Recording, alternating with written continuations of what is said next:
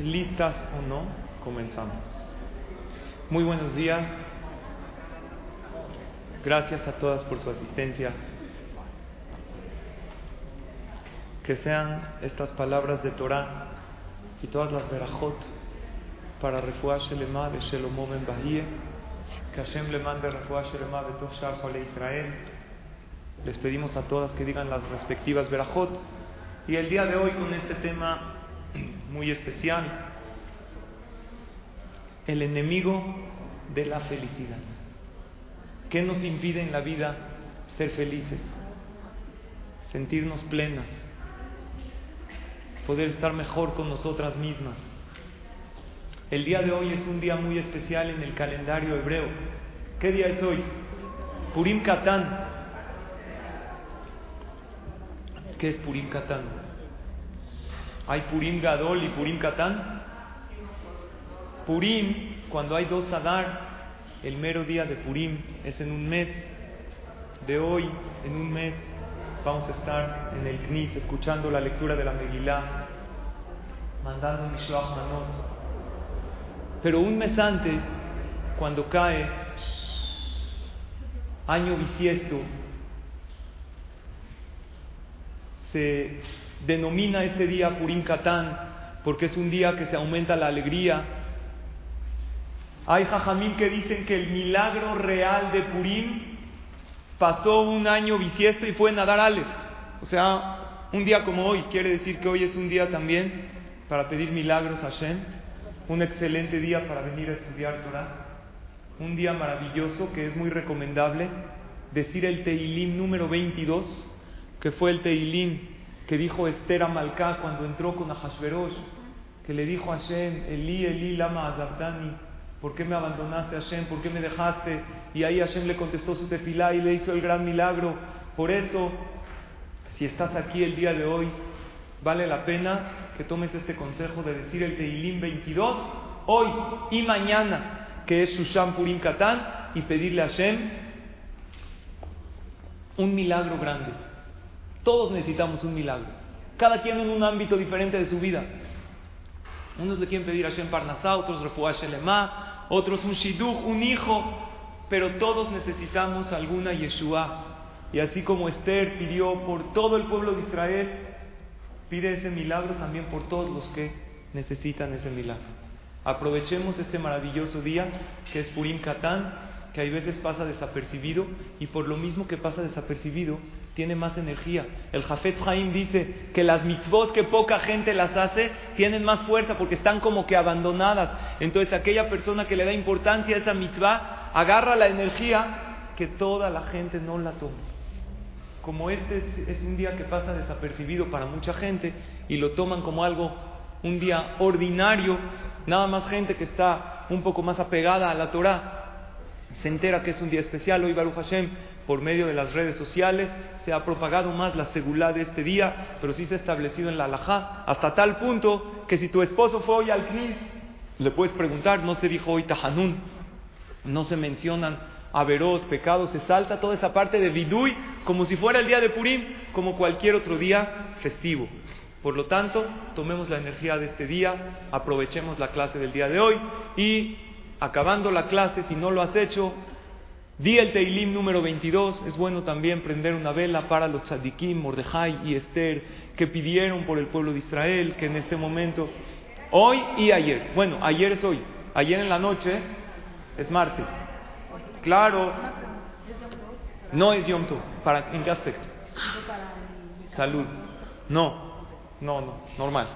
Ok, y ahora sí comenzamos directo con el tema del enemigo de la felicidad la semana pasada pusimos esta rutina diaria para ser feliz y les pedí que la hagan, que la palomeen y me dio mucho gusto porque una de las asistentes lo puso de perfil en su WhatsApp. Pero la idea es llevarlo a cabo. ¿Se acuerdan de esta rutina diaria? Paloméate, sonríe a menudo, piensa en positivo, lo hiciste hoy, sí o no. Si no estás a tiempo, da las gracias. ¿A quién? A Hashem y a los demás. Hay seres humanos maravillosos a tu alrededor que te hacen sentir mejor en tu vida. Número tres, ríe muy fuerte. Me da pena, qué pena. Tú ríete. Si hubo algo que te causó gracia, Hashem creó la risa, liberas endorfinas, te sientes mejor. Ama a los demás, deja de lado los odios y rencores y sueña en grande y principalmente el día de hoy, que es un día de milagros. Es un día que si sueñas, chance y Dios le toma una foto a ese sueño y te lo hace realidad. Entonces sueña. Esta rutina la dimos la clase pasada, me gustaría que la tomemos más en serio y ahora sí, directo a nuestro tema, el gran enemigo de la felicidad. El gran enemigo de la felicidad de la persona, ¿saben cuál es? La presunción, la soberbia, el ego. Y vamos a explicar y desarrollar qué pasa con este defecto de carácter que tenemos, ese egoísmo que no nos deja ver fuera de nuestra burbuja, no nos deja ver por los demás y cuando algo no sale exactamente como queremos nos frustramos. Y comienzo con esta frase que me llegó. En esta foto podemos ver una persona, ¿cómo se ve? ¿Triste o contenta? Triste, deprimida, tirada. Oye, pero tiene equipada, la Torah dice que hay que estar contento. Sí, hay veces los apegados a la Torah podemos perder esa fe y es algo que tenemos que luchar. Está en hebreo, se las leo porque me encantó. Haasut, perdón por este, no sé qué sucede si alguien le sabe. Damigaaba. La raíz de la tristeza es la presunción. ¿Por qué? ¿Qué tiene que ver la presunción con la tristeza? Estoy presumido, pero estoy feliz de serlo. No hay. ¿Por qué? Kimedameha Adam esto es una cita de Rab Menachem, de Rapinjas Mikori, uno de los hajamim del Hasidut, que hablan de filosofía judía. Vean qué profundidad y qué maravilla, y esto es la introducción a nuestro tema del egoísmo, de la soberbia, que no nos deja estar plenas en la vida. Kimedameha Adam, la persona piensa en su alma, Lo yoter la persona muchas veces piensa que merece más de lo que tiene en la vida. lo y como no tiene aquello que él piensa que tiene que tener, cada uno tenemos lo que tenemos que tener. Y lo que Dios decidió que es bueno para nosotros. Pero la, la persona fija ciertas metas irreales y piensa que sin eso su vida no vale. Y dice así, como no tiene aquello que quiere tener, Areuatzuk se pone triste. No puede valorar lo que tiene pensando siempre en lo que no tiene y en aquello que quiere. Bogaba, el que no tiene soberbia, Yodea, sabe con certeza, Shemasheyeshlo, Gamzelo Magialo, que todo lo que uno tiene, tampoco eso lo merece. Y aún eso que tenemos, es gracias a la infinita piedad y misericordia divina. Cuando uno trabaja sobre un problema, la psicología nos dice algo que la Torah lo dijo desde siempre. Ver no el problema, sino la raíz del problema. Vamos a analizar la raíz de las cosas. Cuando los jajamim quieren hablar de gente que no es inteligente, sino lo contrario, como cuando nosotros, no sé, hablamos chistes de gallegos. Los jajamim le llaman Jajme Helem. Había un lugar donde se llamaba Helem, que era un lugar donde la gente no era sabia, sino lo contrario. Y aún aquellos sabios, entre comillas, de esa ciudad, las decisiones que tomaban no eran las correctas y se cuenta que en Helem había en el camino un pozo muy grande que todos los transeúntes que pasaban por ahí se caían. Y como se caían, había, había prácticamente cuatro problemas. El problema número uno es que el que se cae al pozo, ¿cómo le hace para salir? El problema número dos, que el pozo estaba lleno de lodo y la gente se ensuciaba. Entonces, ¿Cómo le va a hacer? Aunque salga, ya está todo enlodado. El problema número tres, ¿cuál era? Que adentro del pozo estaba muy oscuro y el que se caía, pues le daba miedo. Y el problema número cuatro, que estaba muy aburrido, ¿qué va a hacer? hasta que salga. Entonces se juntaron todos los sabios de esa ciudad y decidieron resolver el problema. La solución al primer problema, ¿cuál es? ¿Cómo vamos a salir? Vamos a poner unas escaleras especiales, vamos a hacer una instalación abajo del pozo para que todo el que se caiga pueda salir de ahí. Pero ¿qué hacemos con todo el lodo que hay ahí? Para eso la solución va a ser mandar a traer unas aspiradoras y todo un sistema de limpieza para que cuando llueva inmediatamente vayan a aspirar y el que se caiga no se enlode todo. Se va a ensuciar un poco de tierra, se puede sacudir y ya. Pero el problema número tres es que abajo está todo oscuro. Para esto mandaron a traer una instalación eléctrica para que adentro del pozo haya luz y la persona pueda ver. Y el problema número cuatro, que está aburrido, vamos a poner unos libros, un librero. Hoy en día que nadie lee nada, podemos poner wifi, también una conexión para que la gente conecte sus celulares y tan tan problema resuelto. Así decidieron los sabios de Helen. Cuando la solución correcta, ¿cuál es? Ciérralo, tapa el hoyo. Y ya, se acabó. En vez de estar solucionando problemas por arriba, soluciona la raíz de las cosas y ya. Muchas veces en la vida yo quiero solucionar lo que me repercute a esa persona que me incomoda.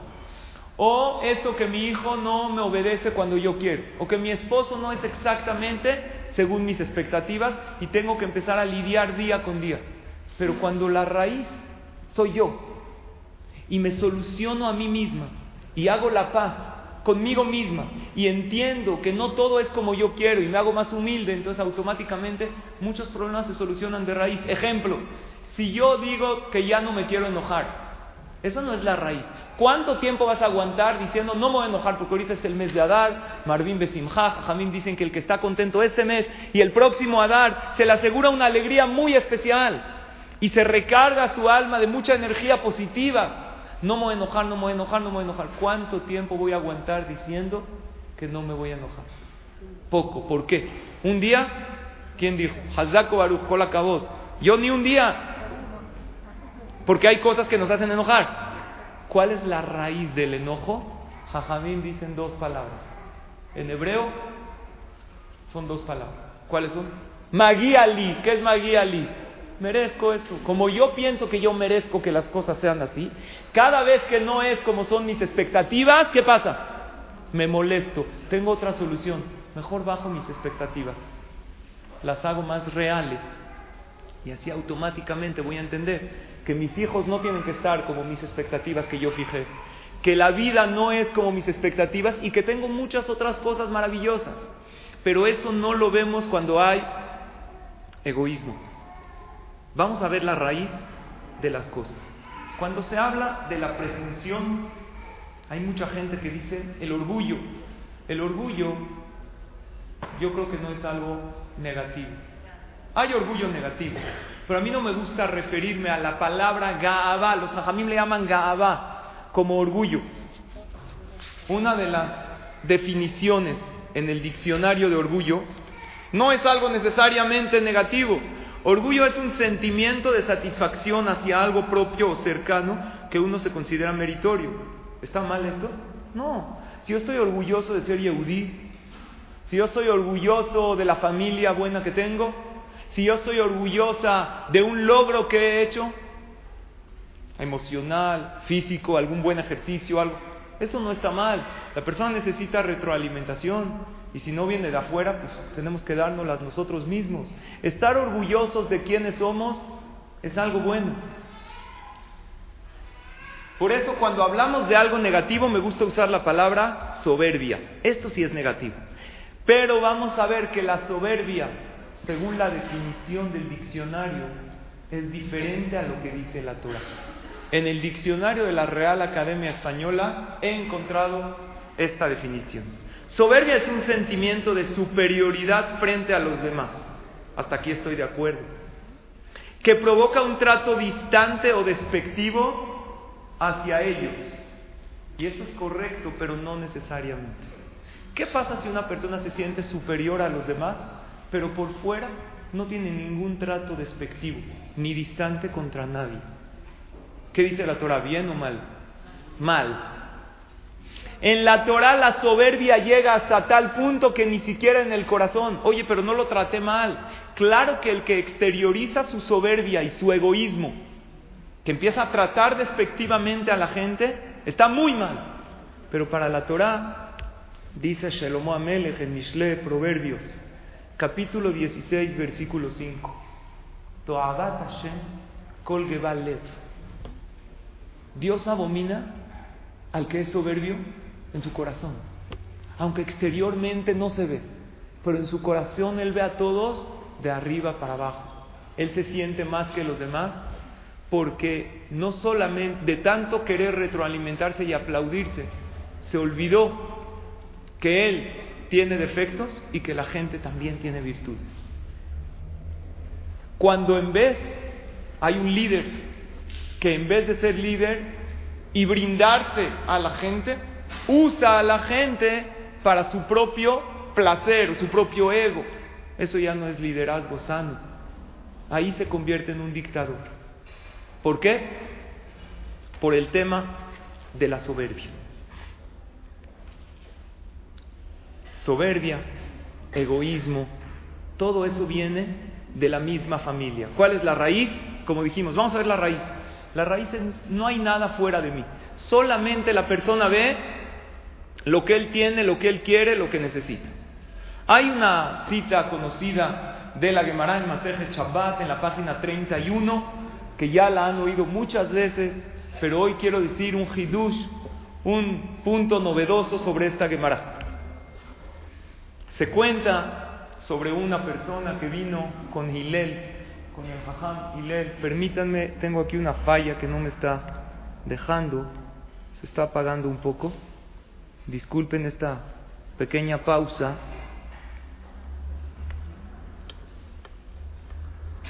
Ya estoy con ustedes nuevamente. A ver si ahora ya jala. Se cuenta de un ger que vino con Hilel Azaken. No. Un ger que vino con Hilel Azaken y le dijo, se quería convertir y le dijo, enséñame toda la Torah, todas se saben esta Gemara. En el tiempo que qué? Que estoy parado, en un solo pie. Toda la Torah. ¿Cuánto tiempo aguanta uno parado en un solo pie? ¿Cuánto? Aunque sea atleta, ¿cuánto aguanta? ¿Eh? ¿15 minutos? Es muchísimo. Yo creo que unos segundos. ¿Eh? ¿No? ¿Cuánto tiempo puede uno aguantar realmente parado en un solo pie? Poco tiempo.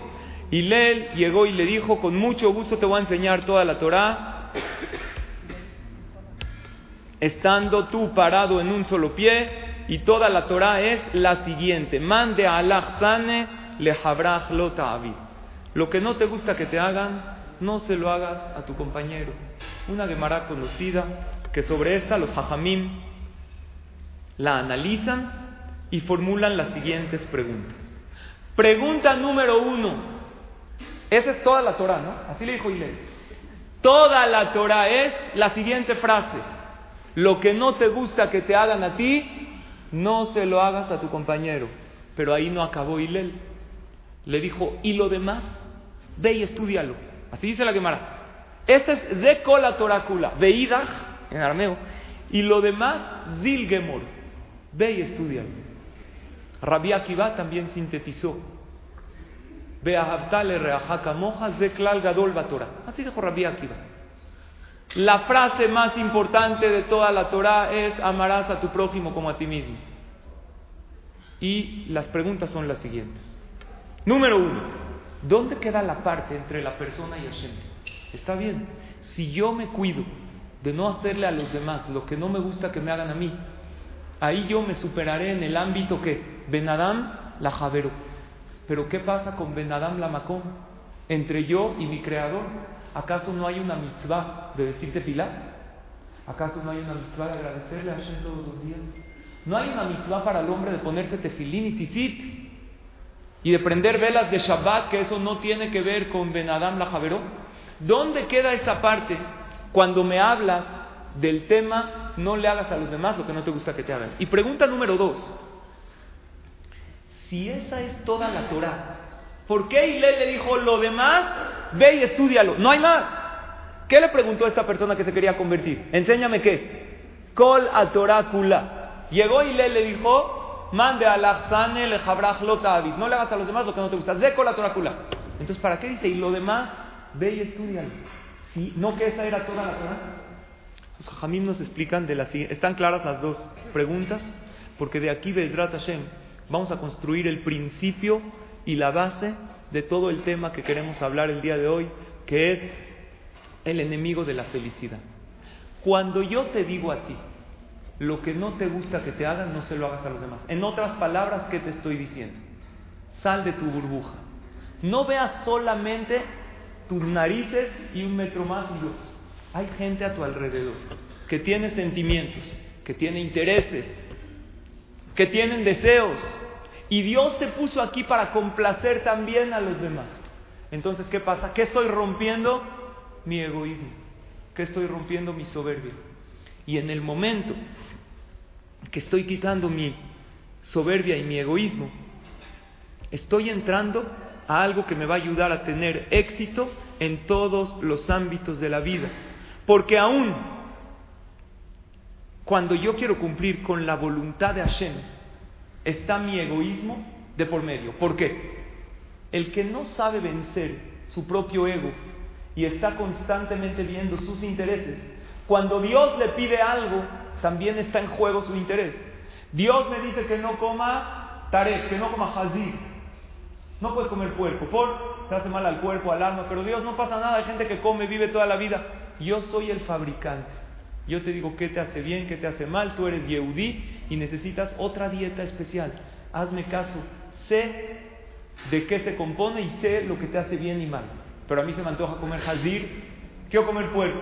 Rashid dice uno no tiene que decir, sabe horrible, no le tienes que decir a tus hijos, el puerco sabe asqueroso, no, tienes que decir, puede ser que sepa rico, no sé, no lo he probado, pero Dios nos dijo que no lo comamos por nuestro bien. En ese momento, ¿qué rompí? Mi deseo, mi egoísmo. Ahí ya tengo la llave al éxito en la vida. ¿Está claro?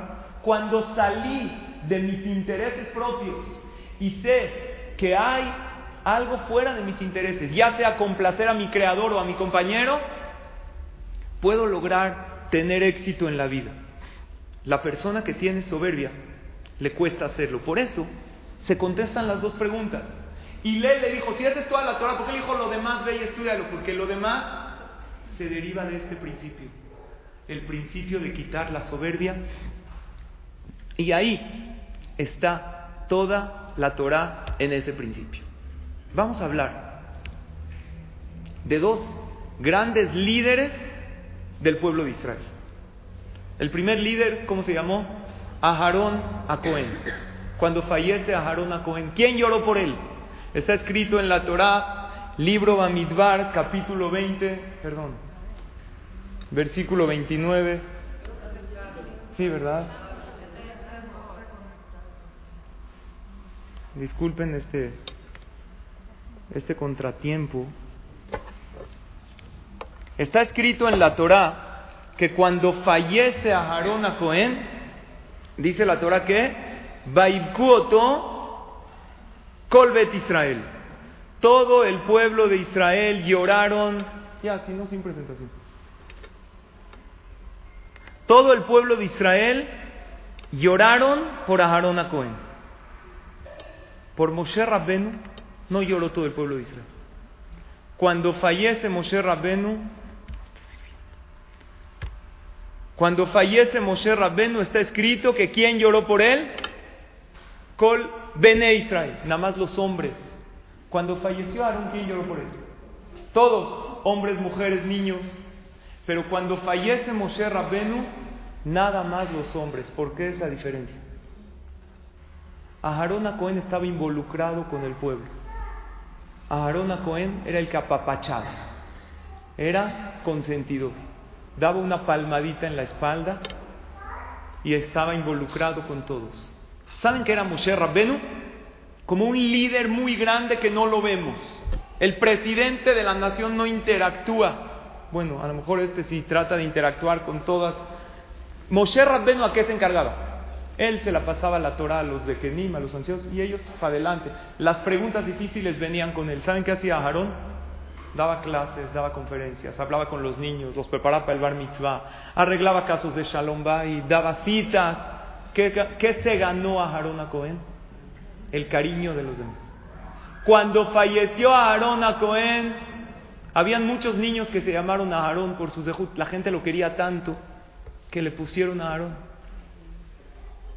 Porque él se involucraba. Él se dedicó no tanto a estar en un puesto elevado. Ya, última interrupción, si ya no sale.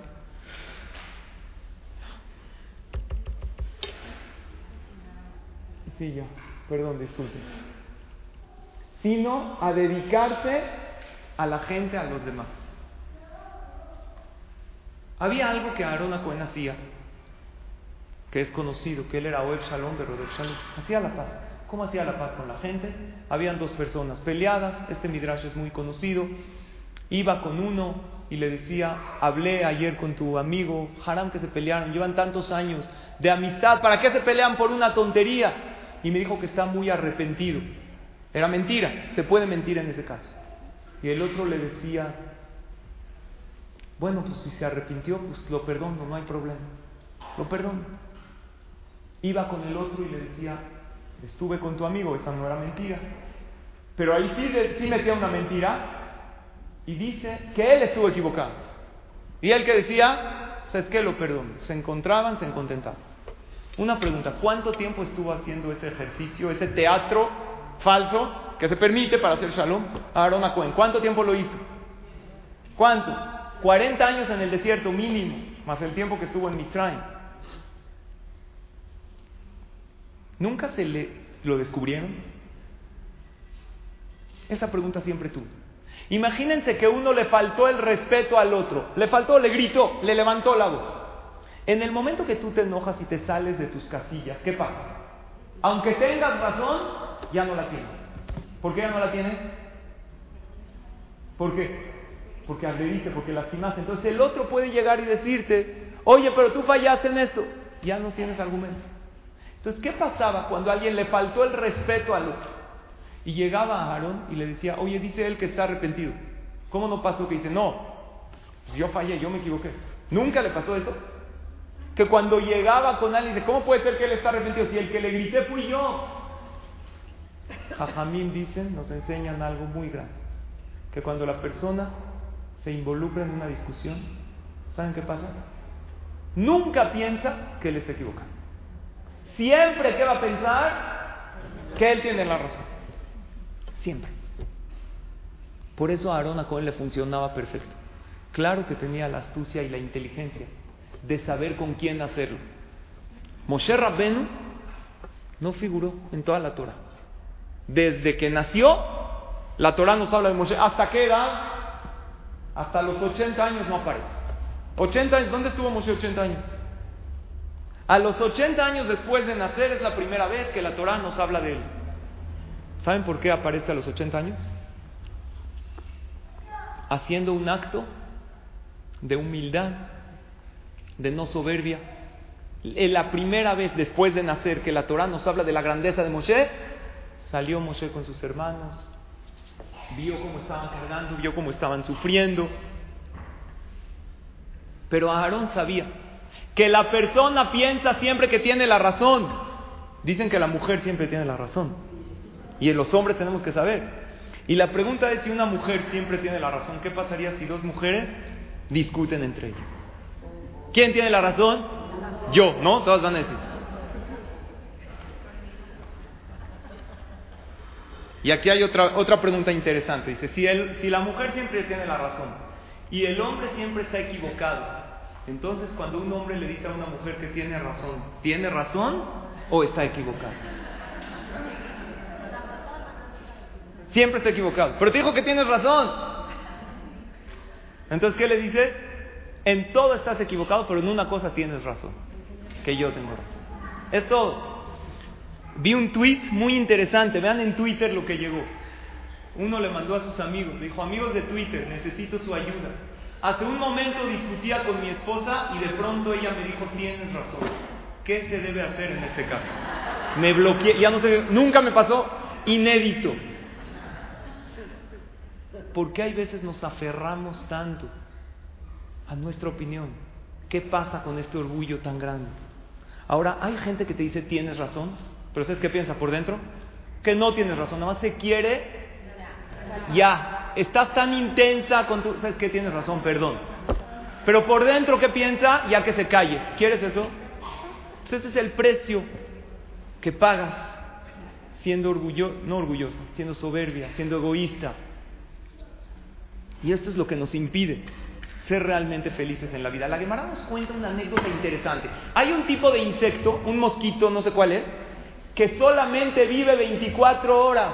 Esto ha subido. 24 horas.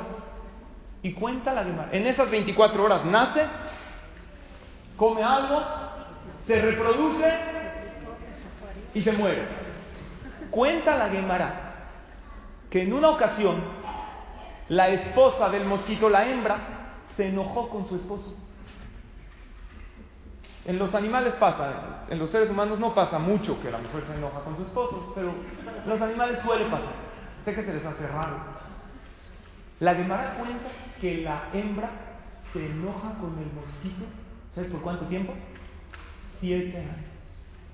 Siete años no le hablaba, no le decía nada, no le dirigía la parada. ¿Por qué no? Porque este mosco encontró a una persona muy obesa y ahí había buena sangre y no le avisó a su esposa. ¿Por qué no me avisas? ¿Te lo quedas todo tú? Yo no entiendo esta Gemara. Dijimos que cuánto tiempo vive. Entonces, ¿cómo se enojó siete años? ¿Cómo le hizo para enojarse siete años? Si más vive 24 horas. Jajamí me explica que sus siete años es proporcional a las 24 horas. ¿Cuánto es siete años para alguien que vive 24 horas? Vamos a hacer la cuenta, ¿me ayudan? Nosotros, Baruch Hashem, vivimos 100 años de Hashem. El promedio de vida, ¿qué dice David Amelech? Ojalá y tengamos 70, 80 años, pero el chiste es la calidad de vida. Ojalá y más, pero con calidad. No quiere uno cantidad y estar barminando en una situación difícil. Entonces, si el ser humano, vamos a agarrar 70 años promedio, son 7 años para un ser humano, quiere decir que cuánto es? ¿Qué porcentaje es? ¿Eh? 10%, ¿no? Entonces, ¿cuánto tiempo se enojó esta mosca? Si ella vive 24 horas, se enojó 2.4, ¿no? ¿No? ¿Dos horas? ¿O no? Dos, casi dos horas y media. Oye, espérate. Dos horas y media de 24 horas. ¿Para qué la Gemara nos cuenta eso? Para que entendamos algo en la vida. Hay veces la persona, la vida es corta, la vida pasa rápido y uno se enoja por tonterías. Porque esta mosca, hembra, se enojó porque su esposo encontró a un señor que tenía no necesariamente, a mí no sé por qué me pasa que cuando vamos a Cuernavaca o Acapulco, todo picoteado, después tengo que estar un mes rascando. No sé si que me pero. ¿Eh? A lo mejor. Algo me pasa. Soy buen platillo. ¿Saben cuántos habitantes hay en el mundo? Siete mil millones de habitantes. De esos siete mil millones, ¿cuántos hay eh, un poquito llenitos? ¿Cuántos? La mitad no está. Entonces, él no te avisó. Seguro hay otro ahí. No, estoy enojada porque no me dijo. No es harán perder una vida. De por sí tienes nada más 24 horas. Dentro de poco ya se va. Ahora, el mozo no entiende que tiene 24 horas. Él vive sus 24 horas y siente que sus 24 horas son como tus 100 años. Siente que tiene toda una vida por delante. Pero en realidad pasa rápido. Si nos ponemos a analizar, los jajamim nos cuentan para que entendamos que la vida es demasiado corta como para estar triste, para estar enojado, para tener rencor, para mirar atrás, para sufrir por el pasado, para estar deprimido y para ser cruel. De por sí tenemos poco tiempo. ¿Para qué vamos a perder ese tiempo maravilloso? En pareja, ¿cuántos problemas de Shalom Bait? Shalom Bait se destruyen matrimonios, hay veces son cosas serias. Pero generalmente empiezan por tonterías. Y cuando empiezan por tonterías, yo les pregunto a las parejas, de por sí, ¿cuánto tiempo uno vive casado. ¿Cuánto tiempo es la vida de casado? Jajam, desde que estoy casado no tengo vida, no sé de qué me habla. Pero bueno, ¿cuánto tiempo es la vida de casado? Ojalá 60 años, bien vividos, ¿no? O sea, de los yo siempre te casas que te dicen 120 años juntos. No es cierto, no es verdad, es una expresión. ¿Te gusta 60 años? ¿Cuánto tiempo pasa uno dormido? ¿Un tercio? ¿Cuántos quedan?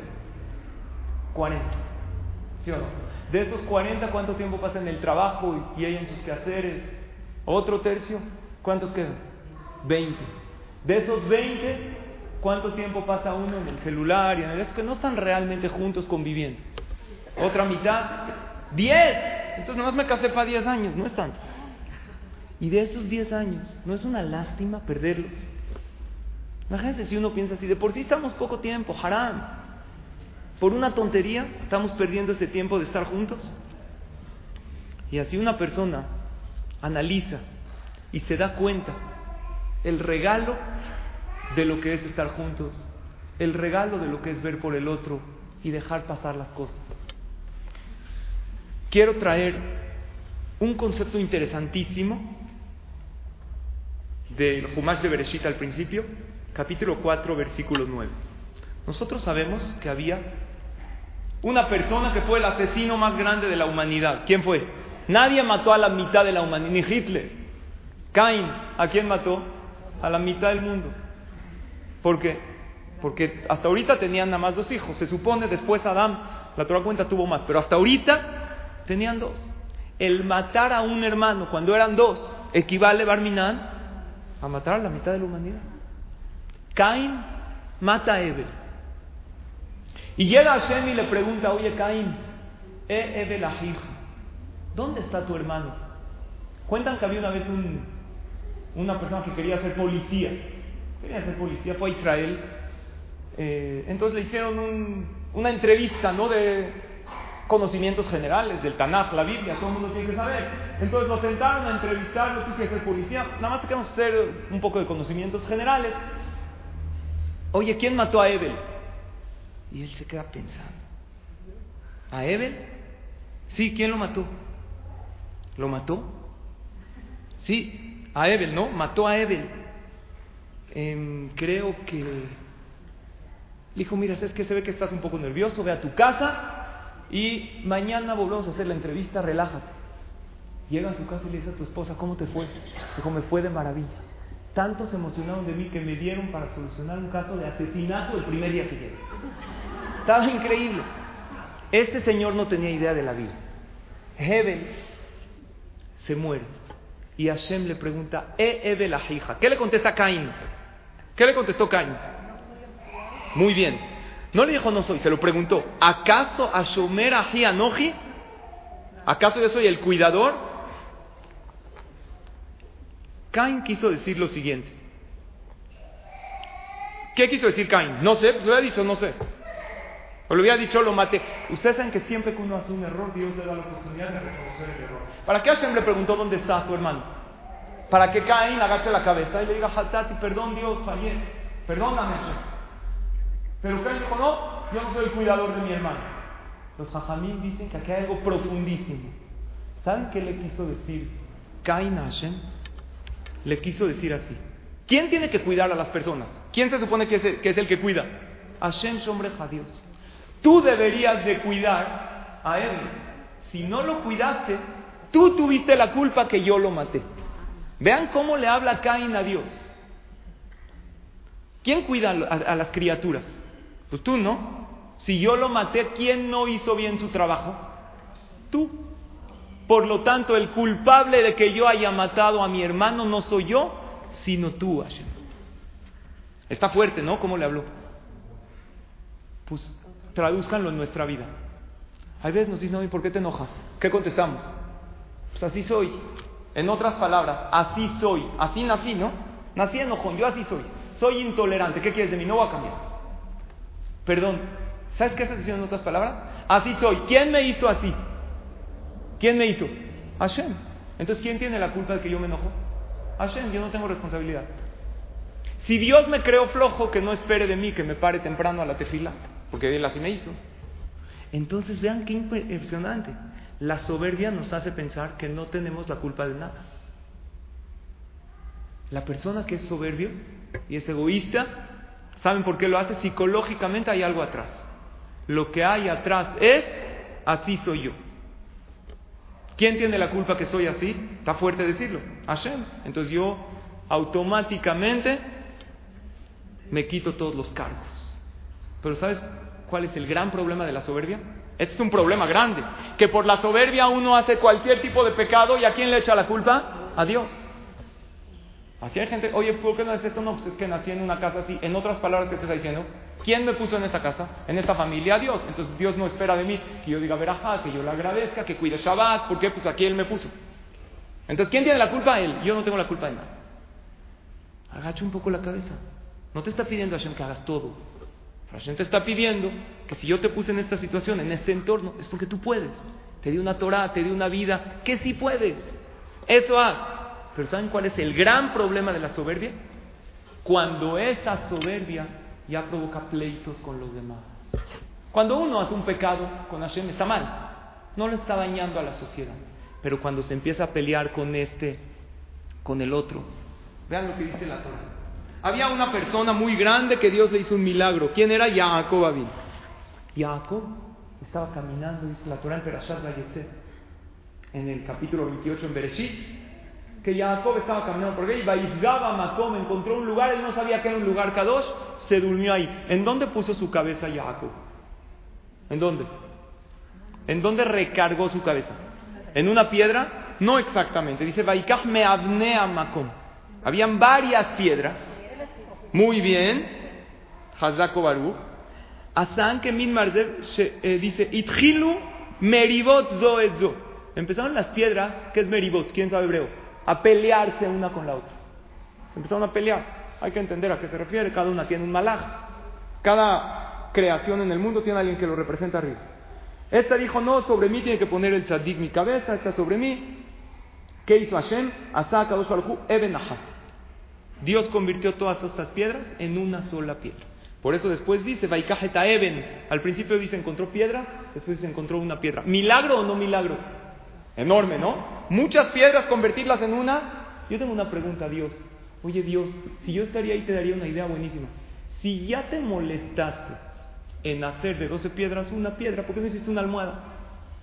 Más cómoda. ¿Por qué no una almohada? ¿Por qué no una almohada ortopédica? ¿Conocen de las que son así? De las que tienen, ¿eh? Esa. Se las recomendamos a todas para un sueño placentero. Una almohada así rica. ¿Por qué conviertes las doce piedras en una? Dicen Jajamim una lección de vida. ¿Sabes cuál es la lección? Que del pleito no sale nada cómodo. Estas piedras se pelean. Dios dijo, ok, las voy a hacer una, pero piedra. Sigue en piedra. Va a seguir incómodo. Del pleito no sale nada bueno. Oye, te contentaste, esto sí, pero la fricción queda. Una fricción, está bien. ¿Cuántas fricciones vamos acumulando a lo largo de la vida por pelearnos por tonterías? Porque el esposo del mosco no le dijo que había ahí un gordo para picarlo. Ya, agarra, ve a otro lugar y ya deja pasar. Y así uno va acumulando. ¿Por qué? Por la soberbia. Por eso la Torah llegó y nos dijo, Alti que Korah. No seas como Korah, Bamidbar, capítulo 17 versículo 5. La Torah puso un pasuk especial para decirnos, evita los pleitos en la vida. ¿Cuál es la clave para evitar los pleitos? Una sola. No te fijes siempre en tener la razón tú. Cuando uno quita su soberbia y entiende que hay otro punto de vista. Pero hay gente que no ve más allá. Hay un muchacho en Eretz Israel que ya estaba grande, no tan grande, 28 años, ¿ok? Baruch Hashem encontró su shidduch, salía con una, salía con otra, hasta que Baruch Hashem encontró una muchacha buena, se entendieron, se comprometió, un mes antes de la boda todos los preparativos, dos semanas antes de la boda, ¿qué le dijo? No eres tú, soy yo. La mandó a volar, con vestido de novia, invitaciones. Y la mamá le dijo, pero ¿por qué? ¿Algún motivo serio tienes? No está mal. Cortar un shidduch cuando las cosas no caminan está bien. Mientras antes abra uno los ojos, mejor. Pero ¿por qué dos semanas antes de la boda? Él le decía a su mamá, pues no me late. Así, sin motivo especial.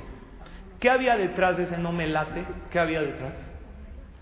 Que sus amigos le decían, mira, es que no está tan especial, no está tan guapa, no se ve tan... Y así le iban metiendo. Y había otro amigo que estaba también comprometido, tenía una novia. Y él le enseñaba las fotos. ¿Cómo salía? Él salía en las fotos normales, así parados los dos. El otro amigo, todo increíble. En una foto, viéndose los dos así. Y atrás un este. Y en otra foto, él así, así se quitaba el saco. Se ponía así. Y ella viéndolo así. Cuando él vio esto, ¿qué le pasó? Se deprimió. Dijo, no es para mí.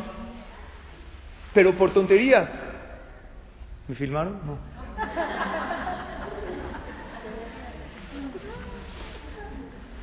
Entonces decidió dejarlo. ¿Es suficiente motivo porque sus amigos le dijeron que no está tan guapa?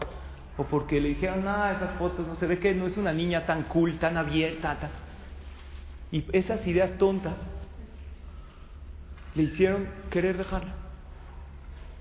Sus papás le dijeron, tienes que hablar con un jajam. No puedes tomar esa decisión. Estás haciendo sentir mal a una niña así sin motivo. ¿Qué le vas a decir? ¿Qué motivo? Le tienes que... No, ya le dije que ya no me late, que ya, que toda bola. Fueron con Rab Yashir. ¿Escucharon del jajam Rab Yashir? Un gran, gran, gran jajam, Gadol Ador, que falleció hace pocos años. Y él le preguntó, a ver jajam, yo la verdad la quiero dejar. ¿Pero qué defecto le viste? Ya, pero Hashem la conociste, se van a casar, todo bien.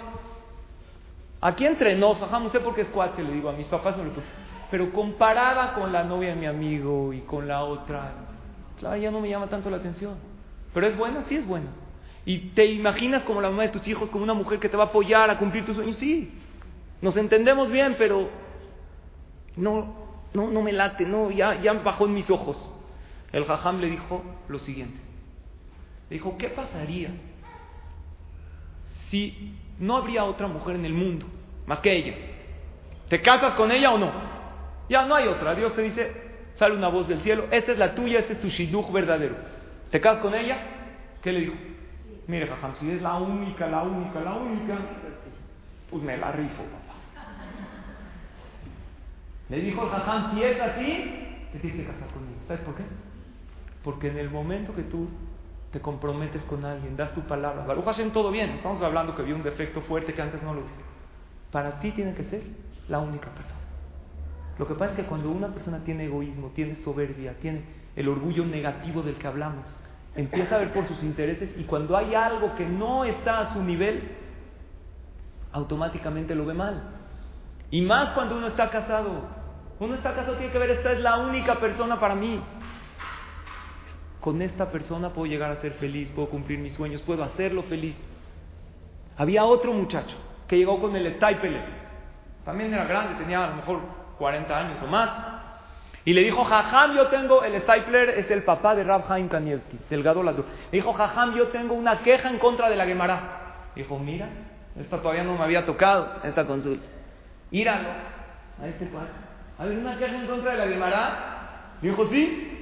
La Gemara dice que 40 días antes de nacer, ¿qué le dicen en el cielo? Antes de, no antes de nacer, perdón, antes de la gestación, antes de, que se fecunde el embrión, sale una voz en el cielo, le dice, este fulano es para fulana y Hashem Yarbol Shidujo.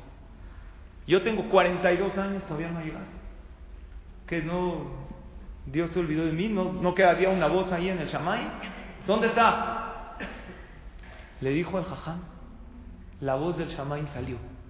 Pero tú, el jajam lo conocía, porque te fijaste en tonterías. Era una persona buena, pero ¿sabes qué? No le gustó la nariz. Dijo, ¿qué voy a ver esta nariz? Cada vez que me despierte la voy a ver junto a mí, ni por nada. Por eso la dejaste ir. Y dejaste ir a esa voz que Hashem te mandó.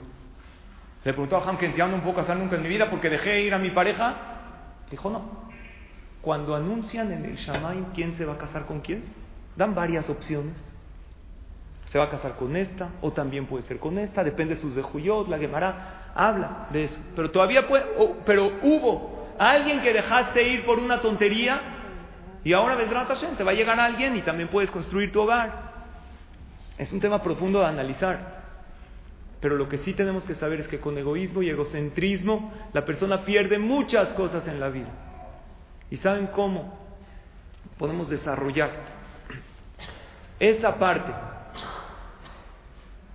de la humildad? Es la importancia de los detalles. Y les voy a explicar. Había un jajam muy grande llamado Rabbi Meir Ba'alanes. Rabbi Meir Ba'alanes se dedicaba a ser sofer. ¿Qué es Sofer? Es escriba. Escribía mezuzot, tefilín. Su jajam de Rabbi Meir Balanés, el de los milagros, se llamaba Rabbi Ismael. Cuenta la Gemara que llegó Rabbi Ismael y le dijo a Rabbi Meir Balanés, oye tú Rabbi Meir, cuídate mucho en no destruir el mundo cuando eres Sofer. ¿Por qué destruir el mundo? ¿Yo cómo lo puedo destruir? Dijo, cuando tú escribes en la mezuzá, el primer paso, ¿cuál es?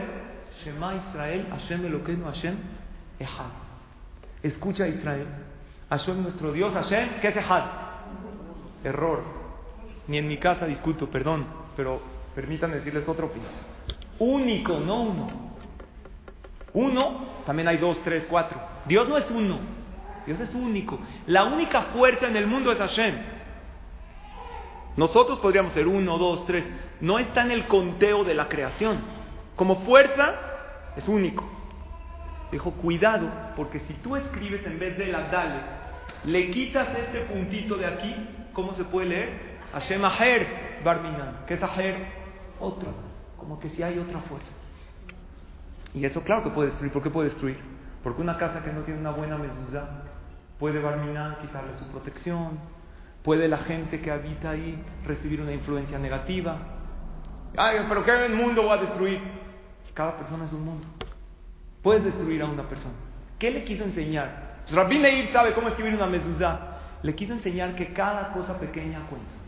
Que la persona no se fija en pequeñeces porque quiere algo grande y no se fija en donde se tiene que fijar. Y eso también es egoísmo.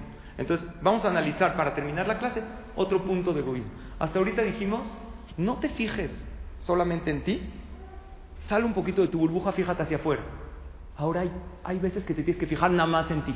¿Cuándo? Hay tendencias naturales que vemos hacia afuera. Ejemplo, cuando nos hablan de familias destruidas, de pleitos, ¿qué empiezas a pensar directo? Sí, esa persona que está peleada, este matrimonio que está muy mal, yo les voy a ayudar. Pero no piensas en ti, ¿por qué? en mí es normal, ¿sí o no? Si tú piensas en algo de Shalom Bay, ¿qué dices? No, no fallé tanto, a todos les pasa. Pero en el otro que dice, está muy mal este matrimonio. Los tengo que ayudar, tengo que hacer algo, porque o simplemente no tengo que hacer algo, pero ya mi crítica se fue directamente hacia ellos. Hay una Gemara, una Mishnah, que dice que hay mitzvot que Dios paga en este mundo y también en el Olam Abba. Doble te las paga. ¿Cuál es? Tefilín, Shabbat, Kosher? No. Hay una lista, dice Kibud en respeto a los padres. Cuando tú respetas a tus padres, Hashem te lo paga en este mundo. Cuando yo digo respeto a los padres, ¿qué piensas? No, estos jóvenes de hoy en día, o tus hijos, ¿cómo me azotó la puerta la otra vez? Yo como era cuando era chiquita, todo lo que me decía mi mamá, le decía que sí. no te acuerdas de la parte que tú hacías. Ahí es la parte que tienes que ver hacia adentro. Por eso Dios creó tendencia de ver hacia acá y tendencia de ver hacia allá. Cuando se trata de mejorar, hacia acá. Cuando se trata de ver la necesidad del otro, hacia afuera. No las invierta. ¿Qué más? Gemilut Hasalim, hacer favores, Bikur Jolim, visitar enfermos, todo eso es una lista que Dios la paga aquí. Perdón que la puse en hebreo. Shalom ben Adam uben El que logra hacer la paz entre dos individuos o en una pareja, Hashem le da el pago en este mundo. Pero antes de hacer la paz en otras parejas, haz la paz en, en tu pareja, en tu casa. Aprende a agachar la cabeza y a decir de verdad, si él tiene razón, dile. Oye, pero él no tomó la clase de hoy, yo todo el tiempo le voy a decir que tengo razón. Las personas somos espejos. Tú enséñale con tu ejemplo. Enséñale que sabes decir, oye, tienes razón. Que sabes ver que el principio de Hilel Azaken. Y en Kibbutz Abaem es lo mismo. ¿Por qué los hijos no obedecemos? Yo tengo razón. Hay veces los padres, hubo un caso en Israel de un papá, ¿conocen una superstición del gato negro o no la conocen? ¿Sí o no? Que es de mala suerte. Había una vez un niño, un joven se iba a ir de viaje de negocios. En el camino al aeropuerto pasa, sale el coche, un gato negro pasa por ahí. Le dice el papá, vuelta en nu a la casa. Pero papá, ¿por qué? Gato negro, mala suerte. No quiero que vayas, no sé, luego se cae el avión, pasa esto, yo te quiero mucho. Ahora, según la Torah, ¿se puede creer en esas cosas? Haram, de la Torah. La Torah dice, lote nahashu, no se puede creer en supersticiones. Tamim y Hashem me lo queja. Tú tienes que ser íntegra con Dios, tienes que tener fe en Hashem. El papá, no viajas. El hijo, pero papá, no se puede creer en eso, no vas. Yo les pregunto a ustedes, ¿qué tiene que hacer el hijo según la alhaja? Obedecer y no viajar, pero es haram. O, el papá dijo, no vayas. ¿Qué opinas? No, entonces, ¿qué tiene que hacer el hijo? No hizo. Oye, pero el hijo tiene razón, es haram creer en esas cosas. Ya tiene su cita de negocios, ya tiene. Entonces, ¿qué? Pero le está dando fuerza a su papá para creer en algo fuera de la Torah. Muy bien, Hazakor le habla al jajam. Qué bueno que hay celulares. Le habla a su jajam. A ver, jajam, mi papá está loco. ¿Qué pasó? Me dice que no viaja porque se cruzó un gato negro. Es haram creer en esas cosas. Claro que voy a viajar. Le, dice el jajam, ¿quieres saber la alajá? No puedes viajar. Por, es haram creer en esas cosas, pero es haram no viajar. No. Si tú no viajas y por dentro no crees, pero tú dices no voy a viajar, para que en los 45 minutos que dura el vuelo, o una hora o dos, esté tranquilo mi papá, nada más para eso. Lo que usted mencionó. Eso es Kibuda Oye, pero tengo razón. Hubo otro caso en Israel. Había un joven una pareja se casaron, tuvieron un hijo. Tristemente el matrimonio no funcionó, se divorciaron. El papá se casa con otra y vive feliz con ella. Y la mamá no se casó. ¿Quién crió al hijo? ¿Quién lo educó? ¿Con quién creció? Con la mamá. El hijo llega a la edad de Shirujim. Baruch Hashem se compromete. Llega el día de la boda y va a invitar a su boda a quién? Al papá. Llega la mamá y dice, mira, a este desgraciado no lo quiero ver ni en pintura. No puedo no invitar a mi papá. Dijo, bueno, a tu papá, invítalo, pero no creas que lo quiere. Odio que es feliz sin mí. No aguanto. Así es a veces el egoísmo de la gente. Y aparte la boda es separada, no lo voy a ver todo el tiempo. Pero a la esposa de tu papá no la vas a invitar. Pero mamá, ¿cómo puedo no invitar a la esposa? ¿Qué hago? ¿Invito a mi papá y digo que no traiga a su esposa? A ver, por alajá el hijo tiene que respetar a la esposa de su papá, que no es su mamá. Hay alajos. ¿La tiene que respetar o no? No como su mamá biológica, pero sí la tiene que respetar. Es esposa de su papá. Y al respetar a la esposa de su papá, ¿a quién está respetando? A su papá. Si tú le das cariño a mi hijo, de alguna manera me estás dando una atención a mí. Muy bien. Hasta tal punto que llegó la mamá y le dijo, si tú invitas a la esposa de tu papá, me voy a sentir mal, me va a hervir la sangre, me voy a desmayar ahí. Por favor, no la invites. El chavo que está entre la espada y la pared. Y creo que la espada es su mamá. ¿Qué hace? Háblale al jajam. Ya, todos los problemas del jajam estamos hartos de eso. No, no cierto. ¿Qué dijo el jajam? Que invite al papá. Y que no le diga que traiga a su esposo. No le oye, espero a tu esposo. Pero que tampoco le diga que no.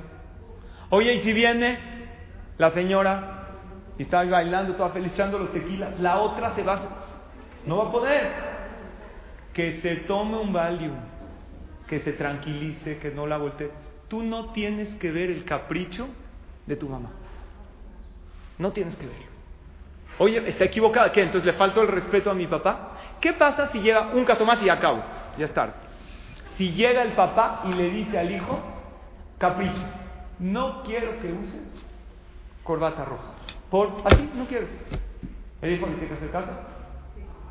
¿Sí o no? ¿Por qué no quiero? Sin razón. Así porque yo se me antojó. Como nosotras, cuando le decimos al hijo, ¿por qué no? Porque yo dije. ¿Qué quieres que te diga tu hijo? Ay, ma, gracias por la explicación. Me convenciste, ¿eh? ¿Así? No, ¿por qué? Porque yo dije y punto. El hijo puso la corbata roja. Y el papá, no puedes usar saco negro. ¿Por? Porque yo dije ya, se me antojó que no. ¿Puede usar el hijo saco negro? ¿O no puede? ¿Qué dice la raja? ¿Puede o no puede? Pero es capricho. ¿Eh? ¿Le tiene que hacer caso un capricho? Vean hasta dónde llega la laja. Uno dice, oye, tengo razón. Otra vez, no seas orgulloso. No es de tener razón. ¿Cuál es la clave para no tener pleitos? No siempre buscar tener razón. ¿Saben qué dice la laja? Que use corbata roja. Pero no delante de su papá. Si el papá le dice no fumes, eso no es capricho. ¿Eso qué es? Está cuidando su salud. No puede fumar ni siquiera no delante del papá. Es haram. Ah, pero tiene una adicción. Hay que preguntar cómo funciona la laja, que hable con su papá, que lo toleren, lo que lo va dejando, o X. Pero cuando es no, no, no es adictivo usar saco negro. Sí. Perdón, concluyo porque ya es tarde. Me pasé dos minutos y, voy a su pregunta. Cierro con esta idea. Para poder respetar a los padres, para poder tener un shalom bay, para poder hacer gemilut hasadim, hay que salir un poco más de lo que nosotros vemos. Y el enemigo número uno de la felicidad en nuestra vida, ¿cuál es? La soberbia, el egoísmo, la presunción. Aléjate de estos malos hábitos y sé feliz de una vez por todas. Gracias por su atención. Y por hacer con su presencia esta clase, que todo esto se lo debo a Shem y a ustedes, las asistentes, Purim, Katán, Samea, que tengamos un día de alegría, de verajá, que así escuchen nuestras tefilot, que todas estas palabras de Torah y las verajot que les pedimos que digan sean para refuah Shelemah de Shelomo ben Bahie. Akadosh Baruj que le mande Betoch Shoar Joleamo Israel. Yo sé que están, ya se están